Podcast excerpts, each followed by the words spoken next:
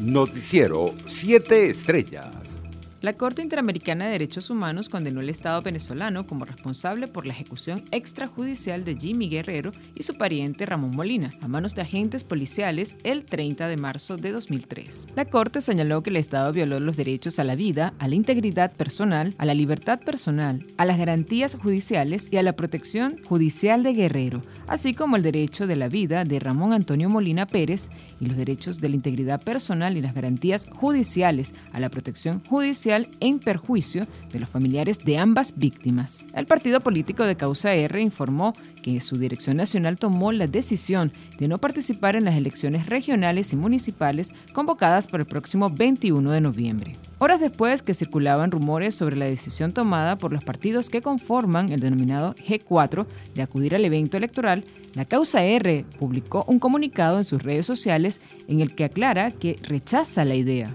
El ministro de Comunicación e Información, Freddy Ñáñez, confirmó que fueron detectados 1.087 nuevos casos de coronavirus para elevar la cifra de contagios a 293.866 desde el inicio de la pandemia el pasado mes de marzo de 2020. De la misma manera, el funcionario reportó el fallecimiento de 15 personas a causa del COVID-19 y el total de víctimas mortales ascendió a 3.392. Internacionales. El candidato de la izquierda, Pedro Castillo, fue proclamado este lunes presidente electo de Perú, un mes y medio después de los comicios que ganó la derechista Keiko Fujimori, quien retrasó su nombramiento con más de un millar de impugnaciones en las que denuncia, sin pruebas fehacientes, su supuesto fraude. Por su parte, el secretario general de la Organización de Estados Americanos, Luis Almagro, felicitó al nuevo presidente de Perú, Pedro Castillo, por su victoria en las elecciones y expresó el compromiso de la OEA para fortalecer el trabajo del organismo hemisférico con el nuevo gobierno de Perú.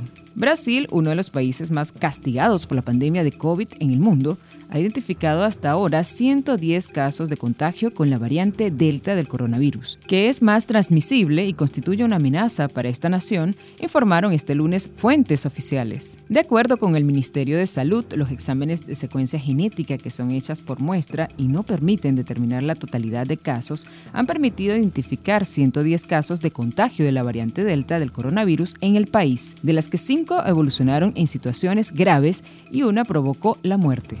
La Sociedad Interamericana de Prensa solicitó este lunes a la Comisión Interamericana de Derechos Humanos que otorgue de manera urgente medidas cautelares a favor de tres periodistas cubanos detenidos e incomunicados desde hace una semana por considerar que se encuentran en una situación de gravedad. El viernes pasado, la Sociedad Interamericana sometió a la Comisión la solicitud de medidas cautelares para beneficiar a Henry Constantín Ferreiro, periodista y director de la revista La Hora de Cuba de Camagüey y vicepresidente de la Comisión de Libertad de Prensa e Información de la CID para Cuba desde 2016. Iris Mariño, periodista y fotógrafa de la revista, y Neifi Rigao, diseñadora del medio. Economía. Wall Street cerró este lunes en rojo y el Dow Jones de industriales, su principal indicador, cayó un 2.09% en la peor sección que ha vivido el parque neoyorquino desde el pasado mes de octubre por la fuerte reacción del mercado a la subida de nuevos casos de COVID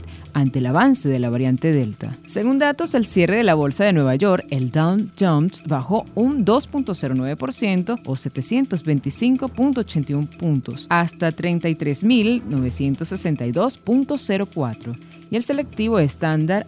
Poor's 500 perdía 1.59% o 68.67 puntos hasta 4.258.49. Deportes. Un grupo de exjugadores venezolanos de la Liga Profesional de Béisbol de Estados Unidos, entre ellos Wilson Álvarez y Jesús Marcano Trillo, pidieron este lunes a los senadores de Florida, Marco Rubio y Rich Scoff, que patrocinen el proyecto que allana el terreno hacia la residencia permanente de unos 650 mil beneficiarios del estatus de protección temporal. En una carta remitida a los legisladores, los jugadores firmantes, incluidos Giovanni Carrara, Damaso Blanco y Ruglas Odor, señalaron que el proyecto presentado por el senador demócrata Chris Van Holland ayudará a más de 320 mil venezolanos beneficiados con el estatus de protección temporal, muchos de ellos residentes en Florida. En otras informaciones, el beisbolista venezolano Miguel Cabrera de los Tigres de Detroit conectó su hit número 2930 en las grandes ligas.